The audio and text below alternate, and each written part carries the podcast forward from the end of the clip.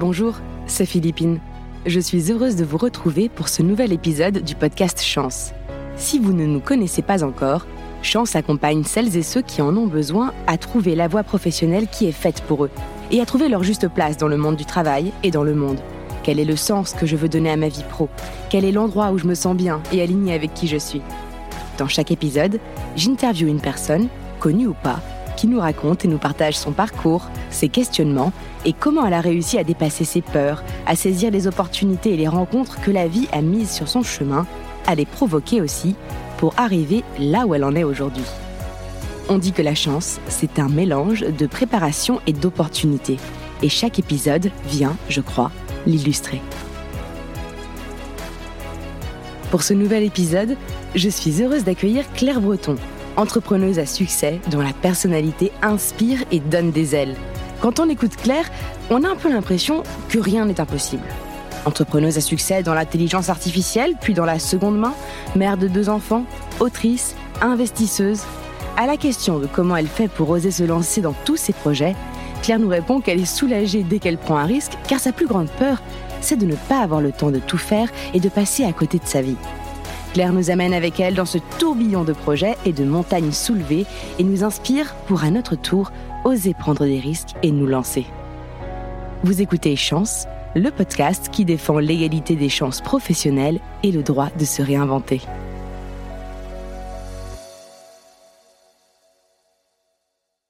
Bonjour Claire et merci beaucoup d'avoir accepté notre invitation. Bonjour, ravie d'être avec toi aujourd'hui. Euh, pour commencer, j'aimerais te demander bah, tout simplement en fait d'où tu viens et quel est ton parcours? Ok, bah écoute, euh, moi je viens d'un petit village euh, près du Beaujolais. J'ai grandi dans une famille euh, d'agriculteurs. j'ai quitté la maison pour pour faire mes études. J'ai fait une école de commerce à Paris et donc j'ai commencé ma carrière à Paris.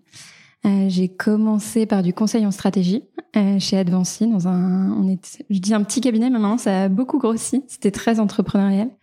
Euh, principalement en retail. Euh, j'ai fait ça pendant quatre ans. Euh, à la suite de cette expérience-là, j'ai monté une première entreprise qui s'appelait Daco.io. On faisait du scrapping et de l'intelligence artificielle. Euh, expliquer ce que c'est. Exactement. le principe, c'était d'aider les retailers, donc les distributeurs, à mieux faire leur pricing, à mieux calibrer leur offre. Et donc, ce qu'on faisait, c'est qu'on avait trois briques techno différentes. Euh, la première, c'était ce qu'on appelle du scrapping. Donc, on a, euh, on a développé des mini-robots qui vont sur les sites web et qui vont extraire toutes les données des sites web, ce qui va nous permettre bah, de voir euh, quels sont les produits proposés par les e-commerçants, à quel prix, et plein d'informations sur les produits qu'ils proposent. Une fois qu'on a cette donnée-là, on a développé des moteurs d'intelligence artificielle qui permettaient d'analyser cette donnée et enfin, une fois qu'on avait analysé, on faisait des, euh, des dashboards, donc des, des, tableaux, des graphiques, euh, qui permettaient aux retailers de suivre euh, en direct bah, quel est le pricing de mes concurrents, quelle offre ils proposent, et donc du coup d'avoir accès à la donnée de manière beaucoup plus simple et de la déployer à toute l'entreprise pour prendre des meilleures décisions. Je l'ai fondé avec deux cofondateurs qui venaient aussi d'Advancy, donc Paul Mugino et Anis Gandoura.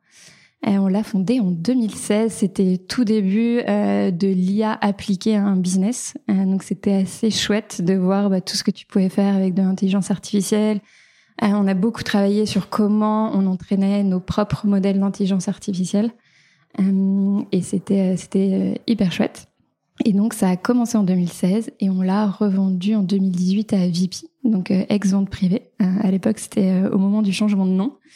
Et donc moi, je suis restée quatre ans chez VP, deux ans euh, à la tête du pricing, euh, ensuite deux ans à monter leur business de seconde main. Euh, comment je suis passée du pricing à la seconde main? Gros questionnement sur l'impact que j'avais.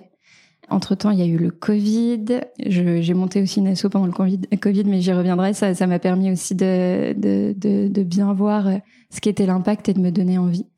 Et donc j'ai fait euh, à la suite du Covid un, exécutif programme à Cambridge sur l'économie circulaire. C'était au moment où euh, et donc Jacques-Antoine, son cofondateur, voulaient qu'on lance euh, la seconde main chez eux. Donc j'ai lancé ça, un gros projet euh, intrapreneurial. Je pourrais y revenir aussi. Et j'ai quitté VP il y a pile un an, en juin dernier, pour monter Underdog, qui est de l'électroménager reconditionné. Et on est basé à Nantes. Eh ben, quel parcours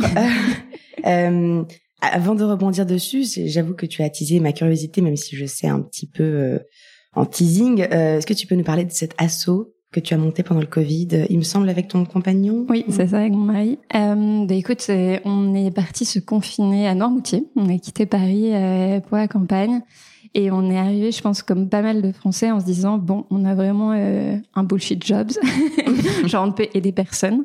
Euh, et donc, on a passé la nuit à réfléchir, à se dire, OK, euh, nous, ce qu'on sait faire, c'est du business. Est-ce que cette compétence-là ne peut pas servir à des à d'autres personnes? Euh, Et ce qu'on aime bien, c'est nos petits commerçants de bouche, notamment. Et on s'est dit, on pourrait les aider parce que eux vont être fermés. Et donc, on a fait un post sur LinkedIn en disant, bah, on aimerait créer une plateforme qui permet de vendre des bons d'achat de ces petits commerçants-là, ce qui leur permet d'avoir un soutien financier pendant la fermeture. Est-ce que ça vous intéresserait? Enfin, qu'est-ce que vous en pensez? euh, Et ça a plutôt bien buzzé. Euh, et en 24 heures, euh, on a eu plusieurs milliers de vues de ce post-là, plusieurs milliers de vues de la landing page qu'on avait fait sur le sujet. et surtout, on a eu 20 bénévoles qui nous ont contactés. Donc, j'avais euh, des personnes qui travaillaient dans la growth, euh, des, développeurs, des press relations, euh, des avocats, enfin plein de gens nous ont aidés et donc en 15 jours on a monté cette plateforme là qui s'appelait Sauvons nos commerces. Ça a hyper bien marché, on a levé à peu près 300 000 euros en deux mois. Enfin, levé, vendu des bons d'achat. Et surtout, moi, ce que j'ai trouvé incroyable, c'est, en fait, c'est la première fois que euh, les commerçants t'appellent. Bien évidemment, il y avait nos téléphones. Euh, et on avait mis un petit feature qui permettait de mettre un mot d'encouragement euh, au moment où tu achètes le bon d'achat. et en fait, on a eu des commerçants qui nous ont appelés en pleurant, en disant mais c'est dingue, il y a des gens qui me soutiennent. Je pensais pas que mes clients pensaient à moi pendant la fermeture. Je sais qu'ils seront là au moment où on va réouvrir. C'était assez incroyable. Il y a, il y a aussi un parent, un père d'élèves d'une école à Paris qui a fait un bon d'achat de 1000 euros pour le café d'en face en disant bah pour euh, que tous les parents se, rejoignent euh, au moment où on pourra euh, retourner à l'école. Enfin, c'était assez incroyable. et moi, j'ai découvert aussi la façon de, de travailler que tu as quand en fait tu as un but et un impact où t'as pas de question de concurrence. tout le monde est dans le même bateau à essayer d'aider l'autre. Ça m'a ouvert les yeux sur le fait que l'impact, c'était la prochaine étape pour moi ce qui se retrouve dans Underdog quelque part. Exactement. tu peux nous en parler un petit peu plus euh Yes. Alors Underdog, c'est une société que j'ai créée il y a un an avec deux cofondatrices, euh, aussi ex-VP, donc Laura Chavigny et Léa de Ferkowski. On fait du de l'électroménager reconditionné. Donc on récupère des appareils euh, défectueux. Euh, donc il faut savoir qu'en France, il y a 25 millions d'appareils électroménagers qui sont jetés chaque année. C'est flippant. et ça fait à peu près 48, 48 par minute, donc c'est beaucoup. Oh, c'est impressionnant dit comme ça. Hein ouais. Et donc, euh, on est parti de ce constat-là et d'un autre constat qui est que le reconditionné, la seconde main est en train de changer la manière dont on consomme. Donc ça, c'est assez, euh, c'est assez chouette, mais tu as des secteurs qui sont en retard. Donc le gros électroménager est bien en retard. Tu as seulement 3% du marché qui est reconditionné aujourd'hui. Donc aujourd'hui, énorme gâchis écologique et économique. Donc on s'est dit, il faut faire quelque chose. Donc nous, la proposition de valeur qu'on est en train de développer, c'est mettre sur le marché le plus grand nombre de gros électroménagers reconditionnés quand je dis reconditionner, c'est des produits qui ont été euh, qu'on a récupérés, qui étaient cassés. On les diagnostique dans notre euh, atelier à Nantes avec nos techniciens professionnels. Euh, on diagnostique à la fois la panne et on va aussi identifier toutes les euh, pièces qui sont usées pour pouvoir les remplacer, puisque l'idée c'est que les produits sortent comme neufs. On a juridiquement pas le droit de le dire comme ça, mais le plus qualitatif possible de notre entrepôt. donc les produits sont diagnostiqués, réparés et testés par des professionnels.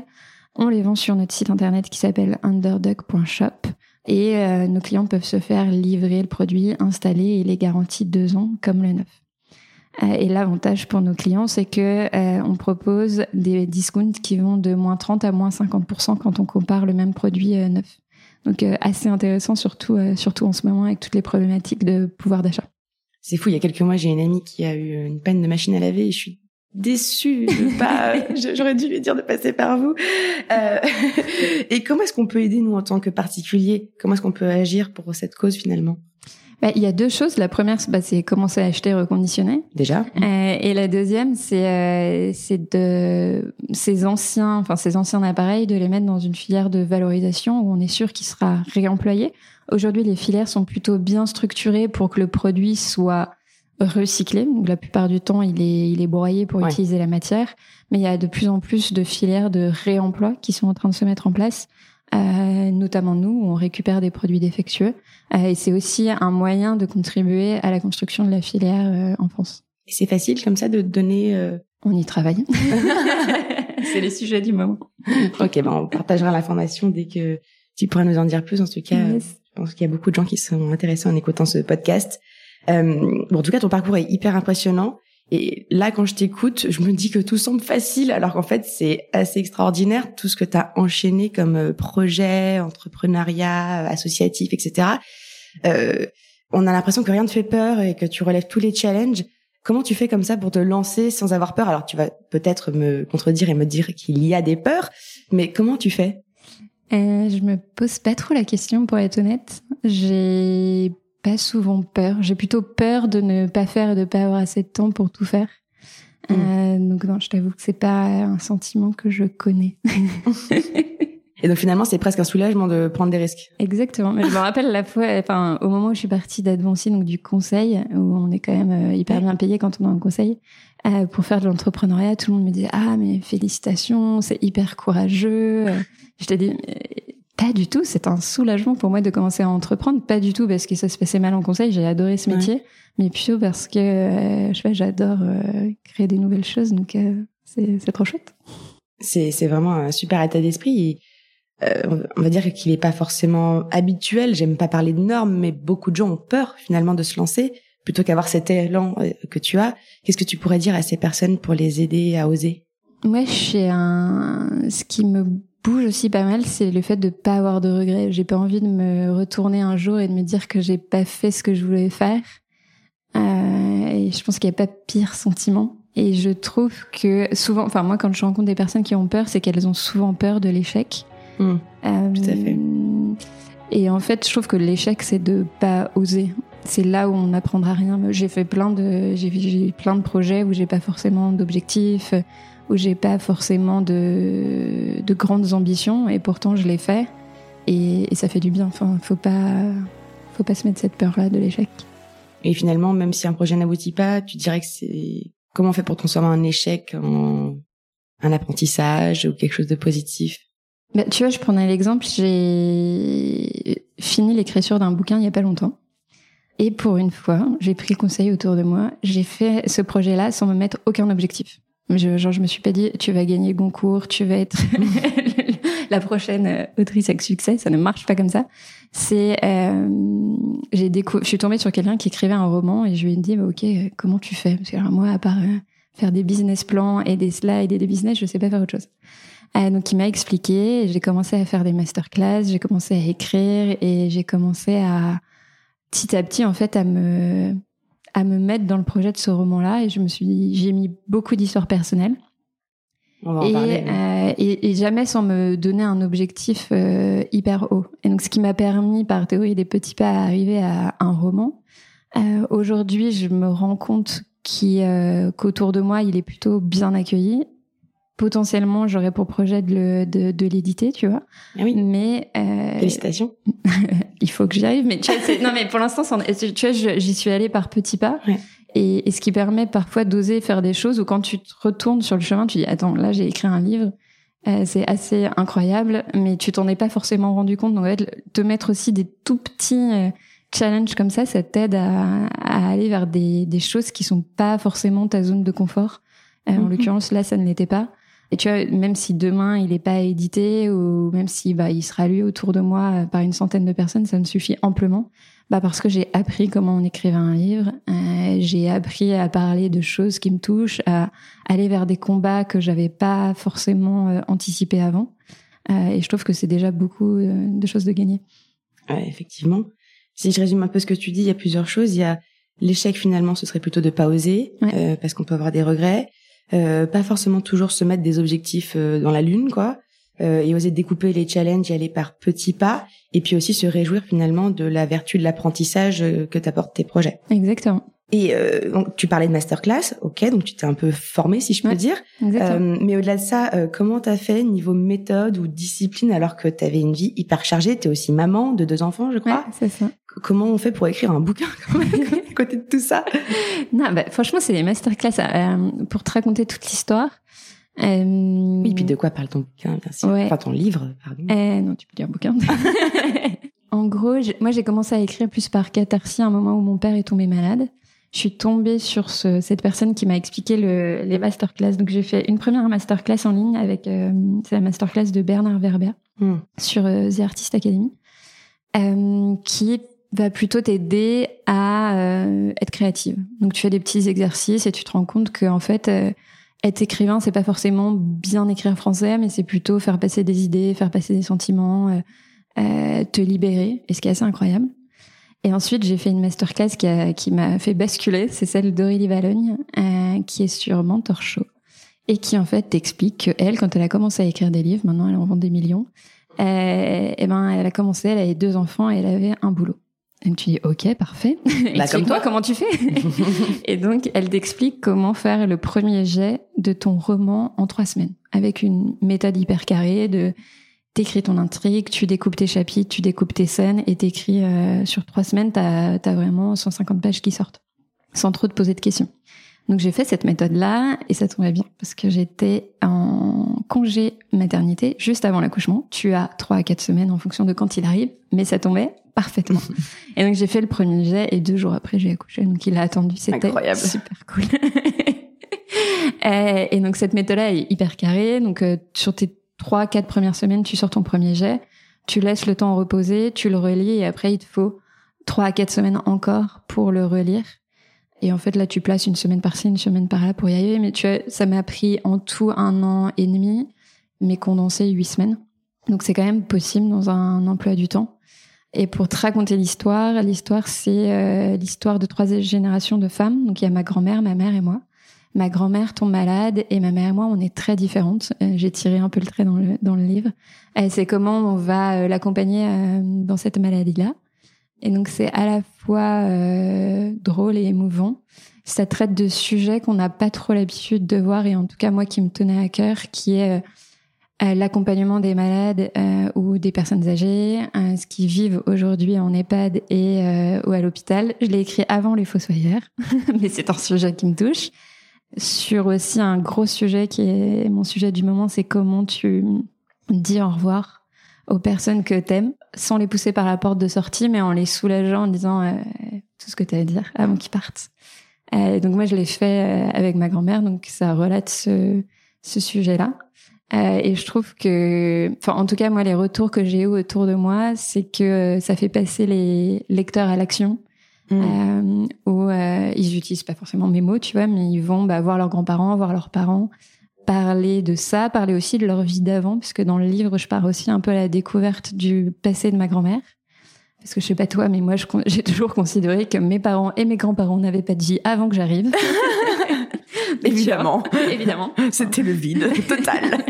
non, mais tu connais pas grand-chose de ce qu'ils ont vécu jeunes. Enfin, si tu connais quelques événements, mais tu sais pas qui ils étaient, tu vois. C'était quoi leurs rêves, euh, je sais pas, c'était quoi leur combat. Euh, il y a plein de choses que tu connais pas. Euh, et ça traite un peu de ça aussi. Voilà. C'était un long pitch. ah, c'est génial. ça me touche beaucoup et ça me parle beaucoup. Et ma sœur Gemma, elle est en train d'écrire un livre sur l'histoire justement de ma grand-mère euh, et de mon grand-père qui avait quitté euh, l'Espagne de Franco. Enfin, en fait, c'est des vies de films, tu vois. Ouais. comme tu te dis, non, c'est juste des grands-parents qui me donnent des gâteaux, mais en fait, non, avant ça, ils, ont peut-être eu une vie extraordinaire aussi, tu vois. Et même si elle n'est pas extraordinaire, c'est voilà, c'est autre chose que juste les grands-parents qui t'autorisent à regarder la télé. Exactement. Exactement. Et donc pour revenir un peu sur euh, euh, comment dire euh, ce que ton expérience pourrait apporter aux personnes qui voudraient se lancer là-dedans, tu préconises plutôt d'aller vers une création condensée que une heure d'écriture par-ci par-là ou tous les jours comme on entend parfois tous les matins vous écrivez 15 minutes c'est pas toi ce que tu préconises? Yes. t'as différentes méthodes t'as des t'as des méthodes il y a, y a des gens qui arrivent à faire ça moi dans mon emploi du temps ça marchait pas et j'avoue que mon plaisir à moi dans l'écriture, c'est que tu es quand même en, train de créer un monde autour de toi. Et c'est tellement cool de te plonger dans ce petit monde qu'en fait, juste y tremper les pieds 15 minutes et ressortir, c'était trop de sacrifice pour moi. Et que vraiment, le, le moment où tu as une semaine pour juste être dedans, c'est assez incroyable. Et, donc, moi, c'est ma méthode. Mais tu vois, après, j'ai fait une autre masterclass avec, euh, je crois que c'est Eric Emmanuel Schmitt qui parlait de ça, où lui, il écrit un peu plus tous les jours de mémoire. C'est lui. Euh, mais tu vois, il y a différentes méthodes et il faut juste choisir celle qui nous convient le mieux. J'aime beaucoup cet auteur aussi. Euh, ok, bah merci pour euh, pour tous ces conseils. Est-ce que si on revient sur l'entrepreneuriat et notamment l'entrepreneuriat féminin, tu dirais qu'il y a un sujet autour de ça ou qu'est-ce que tu pourrais et pardon deux questions en une, c'est un peu ma spécialité, c'est pas bien de faire ça, mais j'adore poser plein de questions. et qu'est-ce que tu voudrais dire aux entrepreneuses aujourd'hui qui mmh. voudraient se lancer mais écoute, c'est un timing parfait puisque juste après ce podcast, je vais au Sista Summit. Et Sista, c'est une asso qui a beaucoup œuvré euh, pour l'entrepreneuriat féminin mhm. euh, et, qui a créé Sista Fund notamment, qui est dans notre euh, tour de table sur Underdog. Donc c'est une cause qui me tient à cœur. Clairement, il y a un sujet. Il y a beaucoup moins d'entrepreneurs enfin d'entrepreneuses que d'entrepreneurs. Je sais pas pourquoi. Je sais pas si c'est une question de on se pose des limites, on se pose pas de limites, on a les formations, pas les formations. Je pense que le sujet est assez complexe. J'ai beaucoup de femmes ou de jeunes filles qui viennent me poser des questions et qui viennent me voir sur ce sujet-là. Euh, la plupart du temps, c'est quand même un sujet de oser se lancer. Et, donc, euh, donc oui, il faut oser. Et ensuite, tu as un autre sujet qui est un peu plus complexe, mais qui est hyper important aussi, c'est l'accès aux fonds euh, de ces, et au financement de, bah, de ces entrepreneurs au, au féminin. Euh, et là aussi, on a un petit sujet à régler qui, est assez long. Et heureusement qu'il y a des gens comme si Stéphane. Euh, mais je pense qu'on s'améliore au fur et à mesure du temps.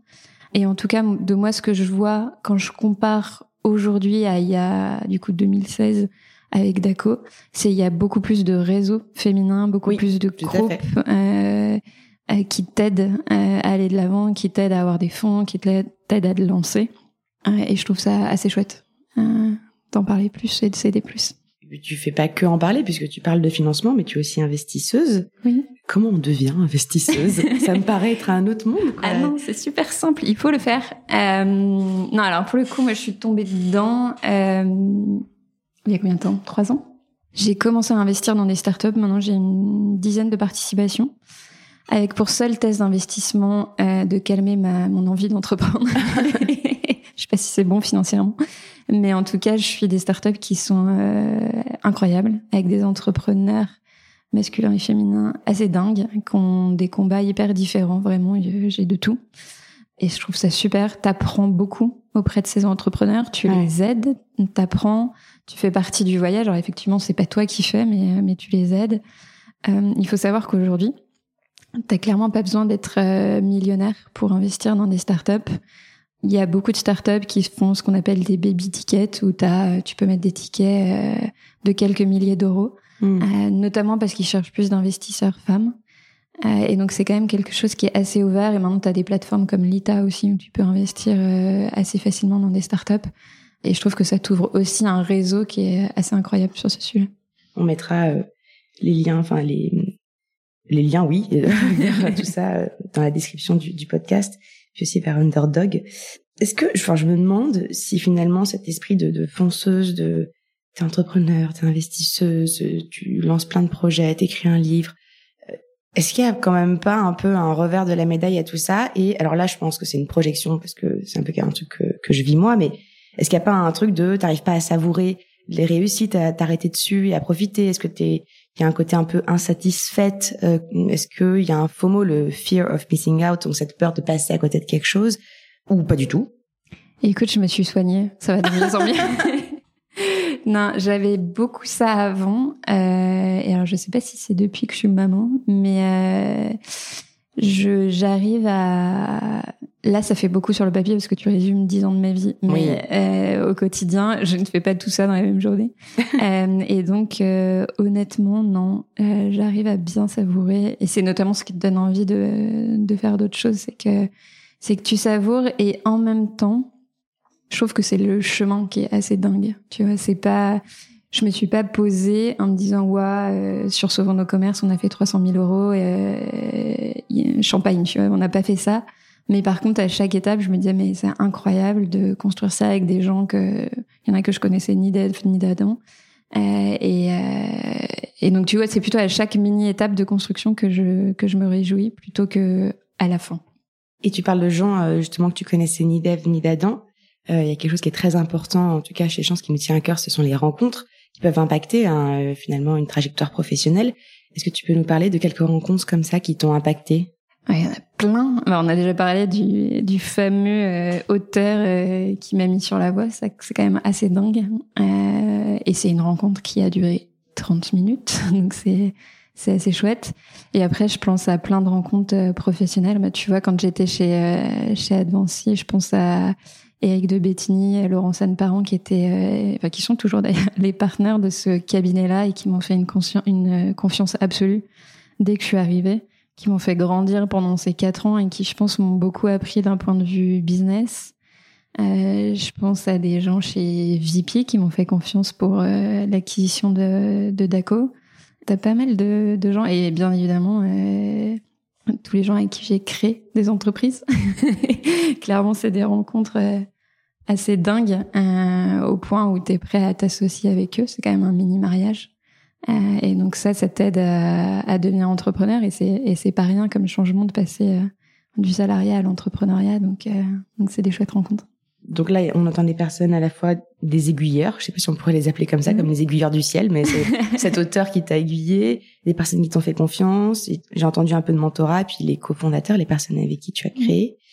Et justement, j'aimerais bien m'arrêter sur cette partie-là parce que je sais plus le chiffre, si c'est un sur deux ou si c'est trop gros comme chiffre, mais voilà, beaucoup d'entreprises euh, périclitent à cause d'une mauvaise association.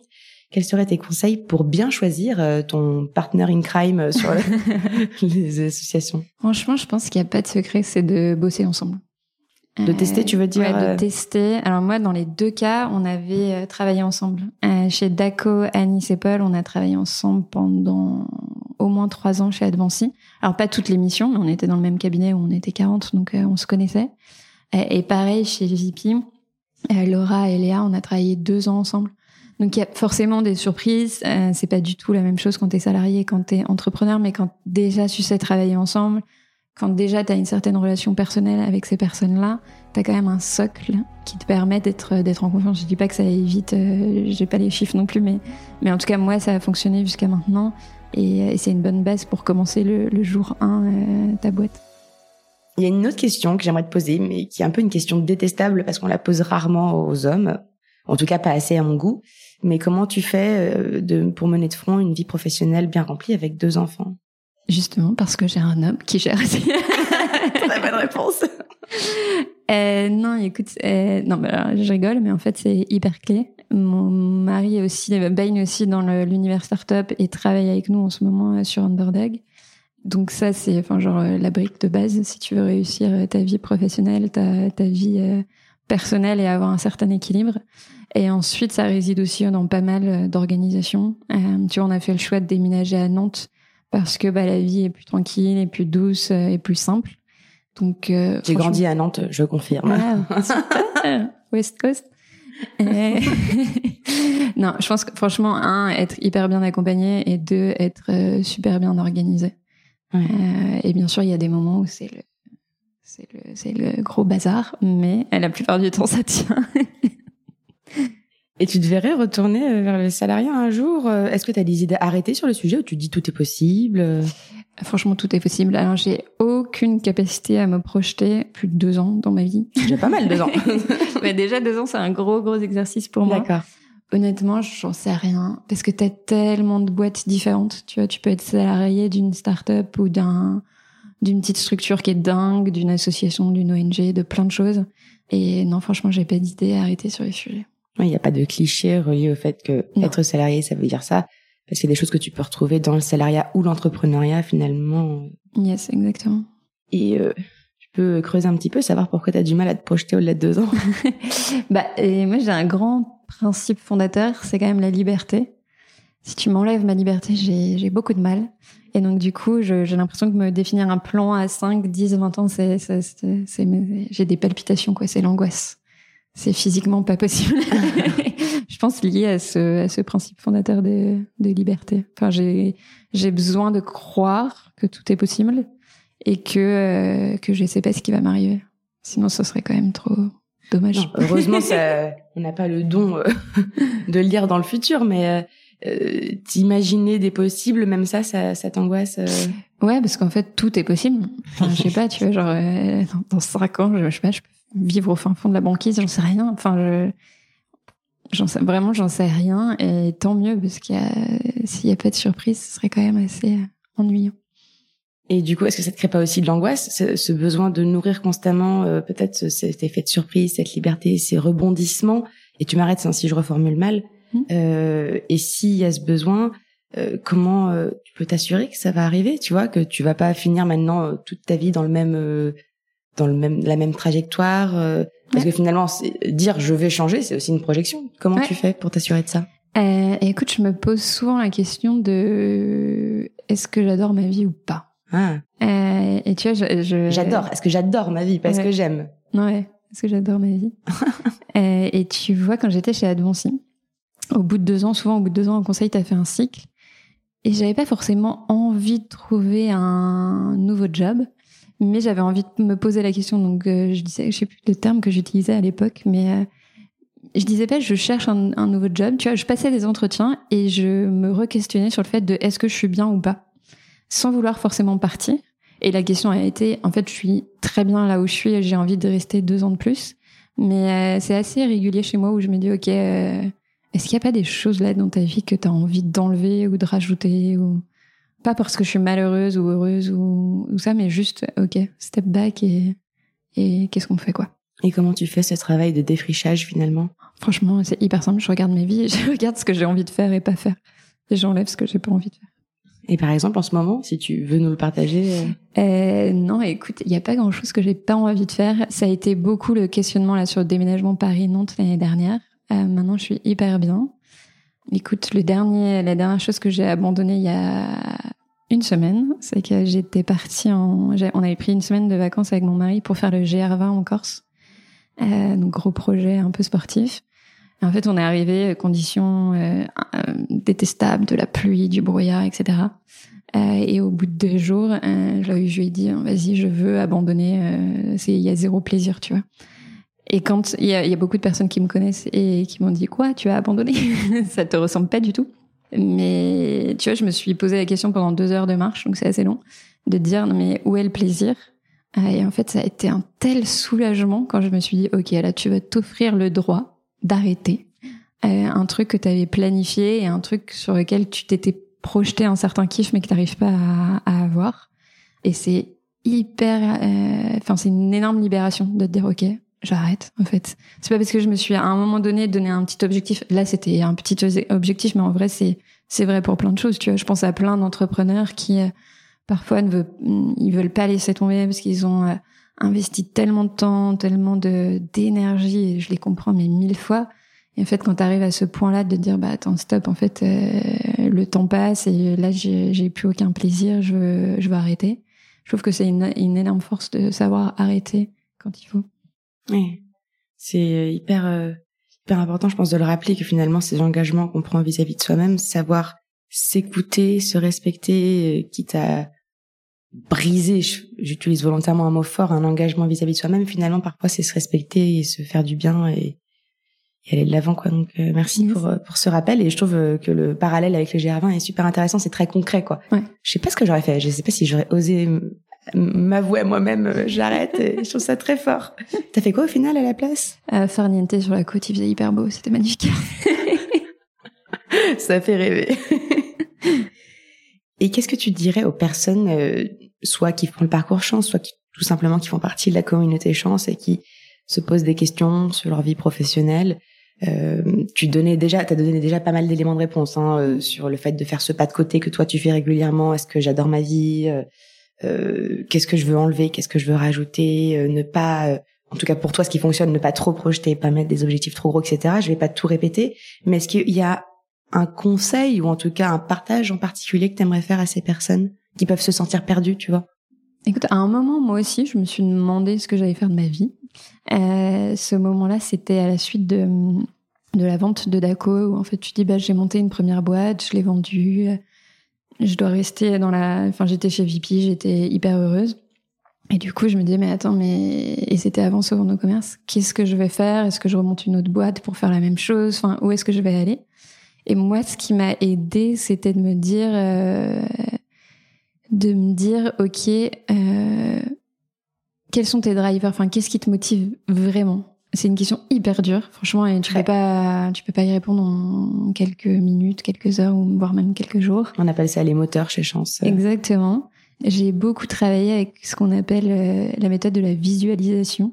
Euh, qui était, j'avais une coach à l'époque qui s'appelle Mounia, je pourrais vous mettre le lien aussi, euh, et qui bosse beaucoup là-dessus sur, ok, comment tu te visualises. Alors ça, c'est un peu en, en, contradiction avec ce que je viens de te dire, mais non, mais il y avait pas forcément, c'était pas dans 10 ans, dans 20 ans, dans quelque chose. C'est, imagine la Claire épanouie de demain, demain étant n'étant pas timée.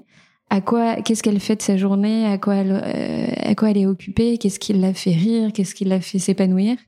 Et je trouve que ça a hyper bien marché. De fil en aiguille, tu commences à dire, tu commences à tirer certains fils euh, et tu commences à dessiner dans les grandes lignes ce qui te, ce qui te drive et ce dont tu as besoin. Euh, et moi, à l'époque, ça m'a beaucoup aidé. Euh, je sais que c'est dur à faire et que ça demande pas mal d'investissement en temps. Mais euh, une fois que tu as trouvé le résultat, c'est assez incroyable. Après, petit disclaimer, c'est une fois que tu l'as euh, trouvé, ça va pas forcément durer 30 ans. Mais au moins, à un moment donné, tu as été aligné et puis à chaque fois, tu te réalignes un peu plus avec toi-même. Et c'est chouette.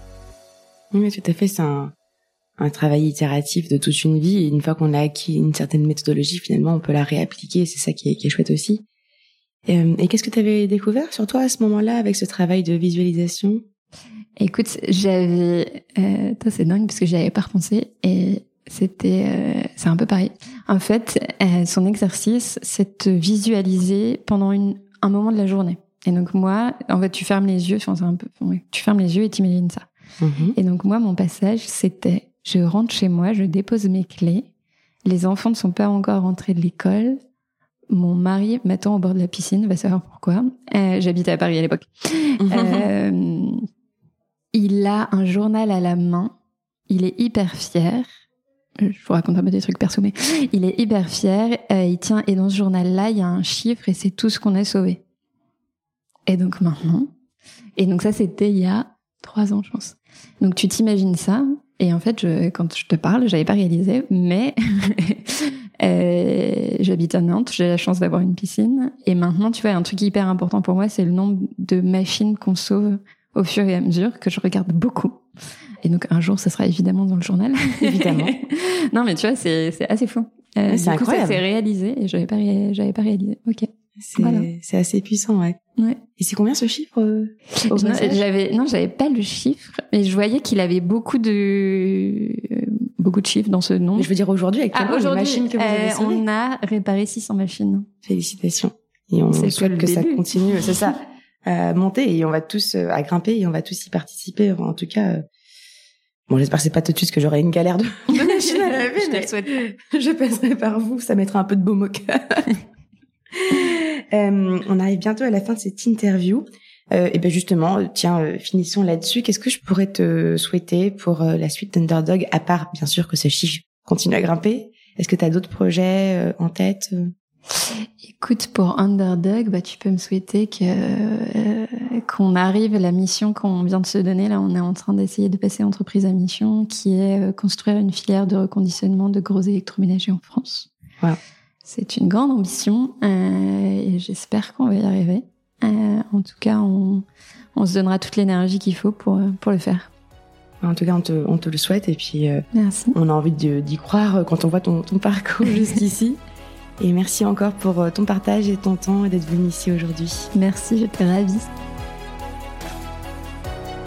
Merci d'avoir écouté Chance, le podcast qui défend l'égalité des chances professionnelles et la liberté de faire en sorte que son passé ne dicte pas son futur. Vous pouvez retrouver nos épisodes sur toutes les plateformes de podcast. Et si ce témoignage vous a plu, vous pouvez laisser des étoiles, m'écrire des commentaires et n'hésitez pas à en parler autour de vous. À bientôt.